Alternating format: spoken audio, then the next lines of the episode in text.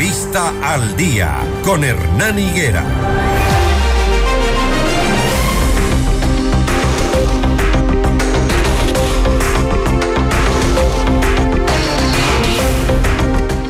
Seis de la mañana, 23 minutos. Seis de la mañana con 23 minutos. Saludamos a quienes se integran a la señal de FM Mundo y su noticiero Notimundo al día. Anoche el presidente de la República dijo que entre mayo del 2021 y diciembre del 2022 su gobierno ha logrado generar casi 443 mil nuevos empleos adecuados. Esto según resultados de la encuesta nacional de empleo, desempleo y su empleo en EMDU elaborada por el INEC. La entidad publicó el martes los indicadores del último informe con corte a diciembre del 2022. Lazo también resaltó el aumento del empleo adecuado, el cual pasó del 33.9% en diciembre del 2021 al 36% en igual mes del 2022. ¿Qué opina la ciudadanía? Les ponemos a disposición el número 098-999-9819. Envíenos sus mensajes. Señor ministro, buenos días. Patricio Donoso, ministro de Trabajo. Que avanza la generación de empleo en Ecuador, dice el presidente. Ministro, buenos días. Buenos días, Hernán. Qué gusto el contactarnos a esta hora, empezando bien el día. Este día miércoles 25 de enero. En efecto, como usted bien anota, Hernán, el presidente de la República hizo eh, pública la hizo público los datos que emanan de la encuesta última del INE, del Instituto Nacional de Estadísticas Vigentes. Y empezó la cadena nacional ayer el presidente Guillermo Lazo manifestando que hay buenas noticias. Y en efecto, son buenas noticias. Eh, usted lo anota bien, desde mayo del 2021, cuando Guillermo Lazo asumió eh, la presidencia de la República, a la fecha, eh, diciembre 22, es decir, a final del año que acabamos de concluir, se han logrado eh, generar 443 mil plazas de trabajo adecuadas. ¿Qué significa adecuadas? Eh, Hernán y opinión pública que nos escucha a través de FM Mundo. Significan que estas 443 mil personas están trabajando al menos 8 horas al día y están eh, cobrando al menos el valor del salario básico unificado, que recordaremos a la opinión pública, a partir de este mes de enero del 2023 subió a 450 dólares. Es decir, un aumento eh, con respecto al año 2022 de 25 dólares, tal y cual así se lo hizo. De esta manera que son buenas noticias porque al atender 443 mil nuevas clases de trabajo y empleo. Ministro, estamos hablando. Ministro, le voy a pedir que se separe un poquito de, de, la bocina del teléfono porque le escucho muy, muy, muy, muy pegado eh, y no se entiende muy bien lo que nos está diciendo.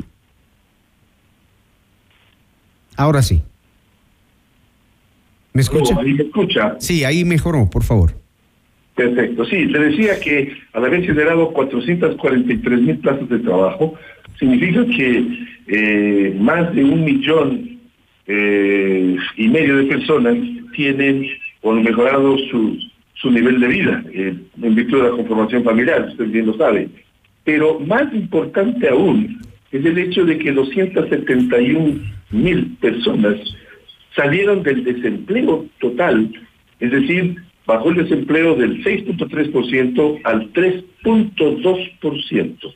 Y algo quizás mucho más eh, importante, un millón cien mil personas salieron de la pobreza.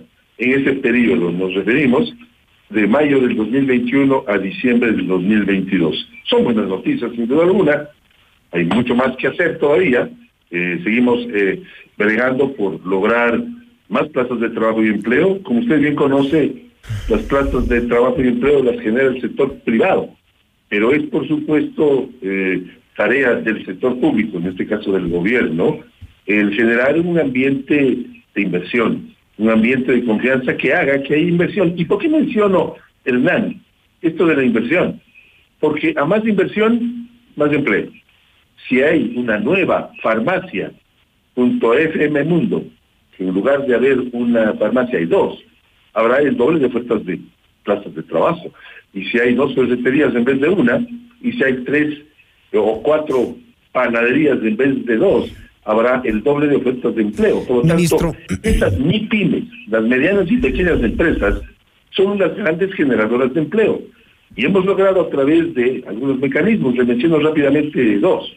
El primero, este otorgamiento o esta oferta eh, crediticia del gobierno de créditos al 1% eh, de interés a 30 años plazo ha hecho que se reactive la base de la pirámide eh, del empleo, que son precisamente eh, los pequeñas, las pequeñas y medianas empresas o pequeños y medianos emprendimientos, madres de familia, que compraron con ese crédito que estoy haciendo referencia una maquinita de coser y están actuando en lo que ellos saben, que Ministro, es el coser.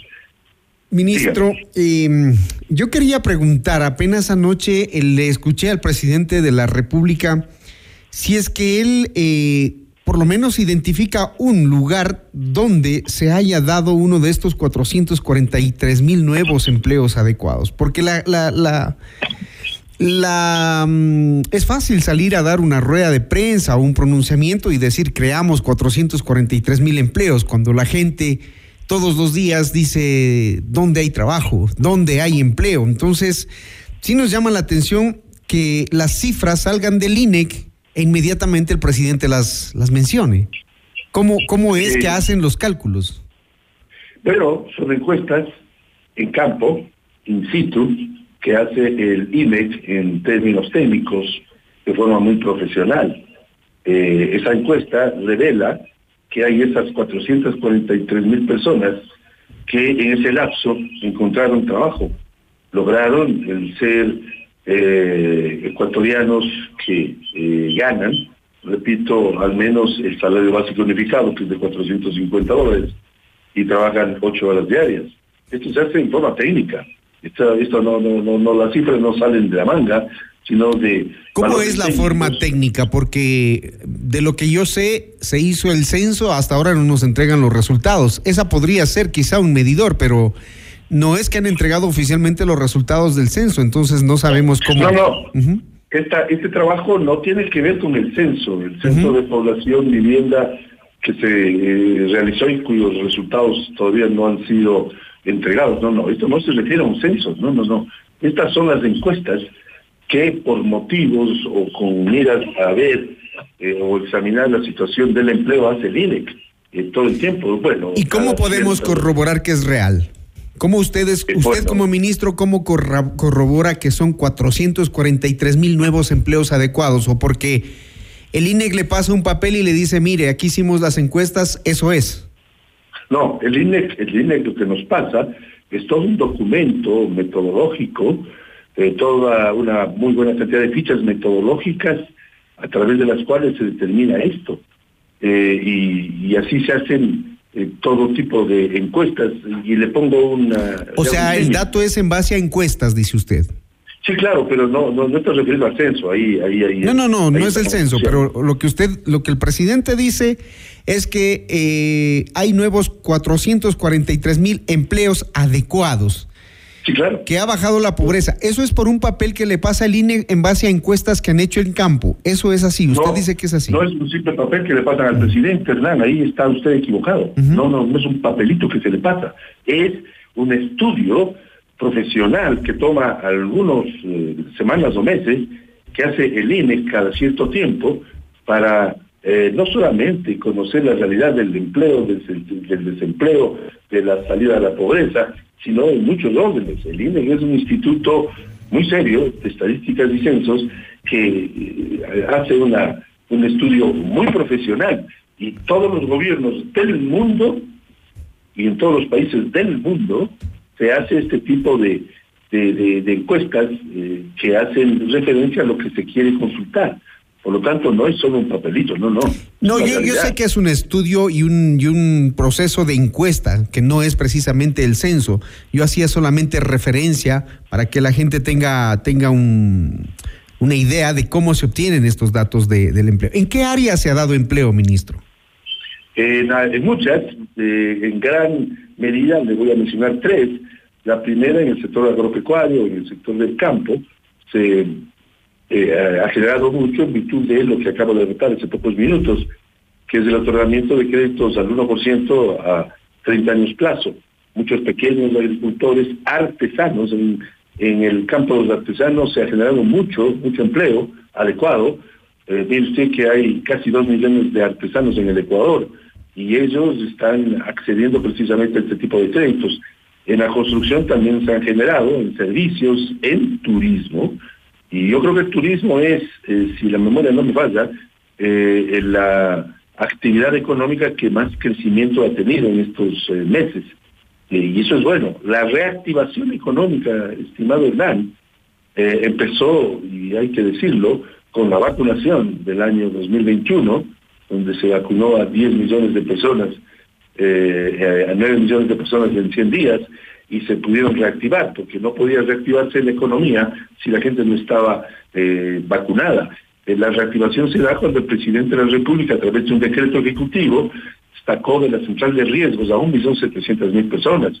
Cuando se eliminaron o se disminuyeron drásticamente partidas eh, arancelarias, me acuerdo el número, 667 partidas arancelarias.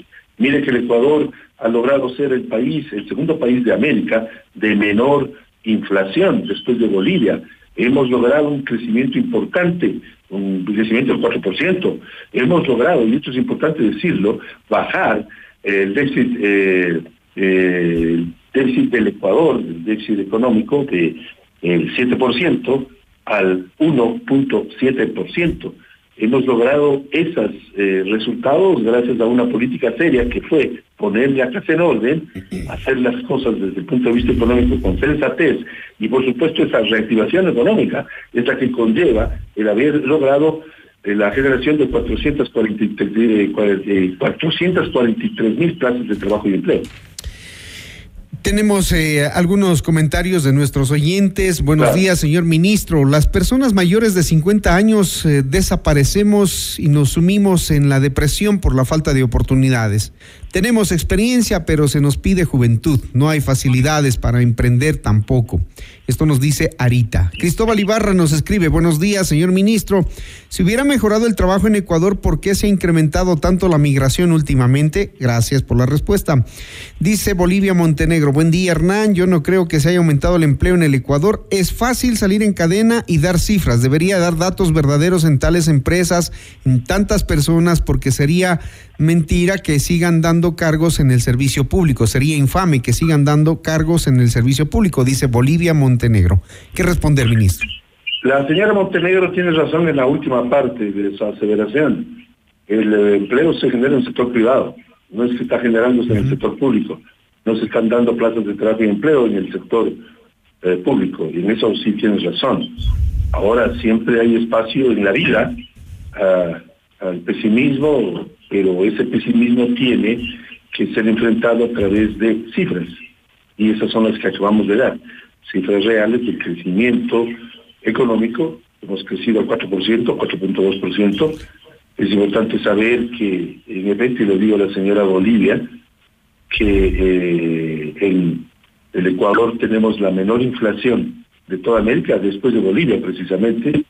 Es importante saber que la eh, situación económica del, Ecuador ha mejorado sustancialmente, las plazas de trabajo y empleo se generan con eh, inversión, eh, se han firmado contratos importantes de inversión extranjera en el Ecuador, acuerdos comerciales, se acaba de cerrar la negociación con China, hemos firmado y hemos cerrado la negociación de un acuerdo comercial con Costa Rica, se está trabajando en los acuerdos comerciales con Japón, con Canadá, con Corea del Sur, con Estados Unidos, y eso, va a generar más empleo, entonces, dice usted. Sí, claro, porque mientras más banano ecuatoriano hay en Estados Unidos y mientras más flores ecuatorianas hay en Europa, por solo mencionar dos ejemplos, más empleo se genera en el Ecuador. Ministro. Hay que trabajar para tener esas, esos productos que salen al mercado internacional. Usted decía... Usted decía, usted decía que el Ecuador eh, ha generado confianza para que venga la inversión extranjera. Eh, ¿Cómo reciben eh, ustedes dentro del gabinete todo lo que está pasando con las denuncias de, funcionarios públicos involucrados en presuntos actos de corrupción. ¿Eso genera confianza? ¿Cómo reciben ustedes internamente eso? ¿Cuán difícil les resulta nuevamente posicionar la imagen del país? El eh, presidente ha sido muy claro que la eventual acción equivocada del señor, de un funcionario, no engloba todo el gobierno, por lo tanto hay que manejar también con cuidado ese tema. el, señor eh, que presidía ENCO, el gobierno, es un caso lamentable, sin duda alguna, pero eso no implica que en el gobierno existan estos casos que usted hace referencia. La confianza en el Ecuador se se la mira cuando somos vistos por el mundo entero como un país para invertir, cuando la confianza empresarial ha subido sustancialmente, cuando han salido un millón cien mil personas de la pobreza, cuando han salido del desempleo 271 mil personas, y ese porcentaje de desempleo ha bajado del 6.3% al 3.2%, cuando eh, hay una reducción de la desigualdad la medición Gini, que usted la comprende perfectamente, ha bajado sustancialmente esa desigualdad. Así se mide al Ecuador cuando se tienen proyectos en carpeta de inversiones de 5 mil millones de dólares, cuando se están entregando hospitales, eh, se están entregando unidades educativas, cuando ha bajado eh, la ah, situación económica, eh, la, del 7% al 1.7%.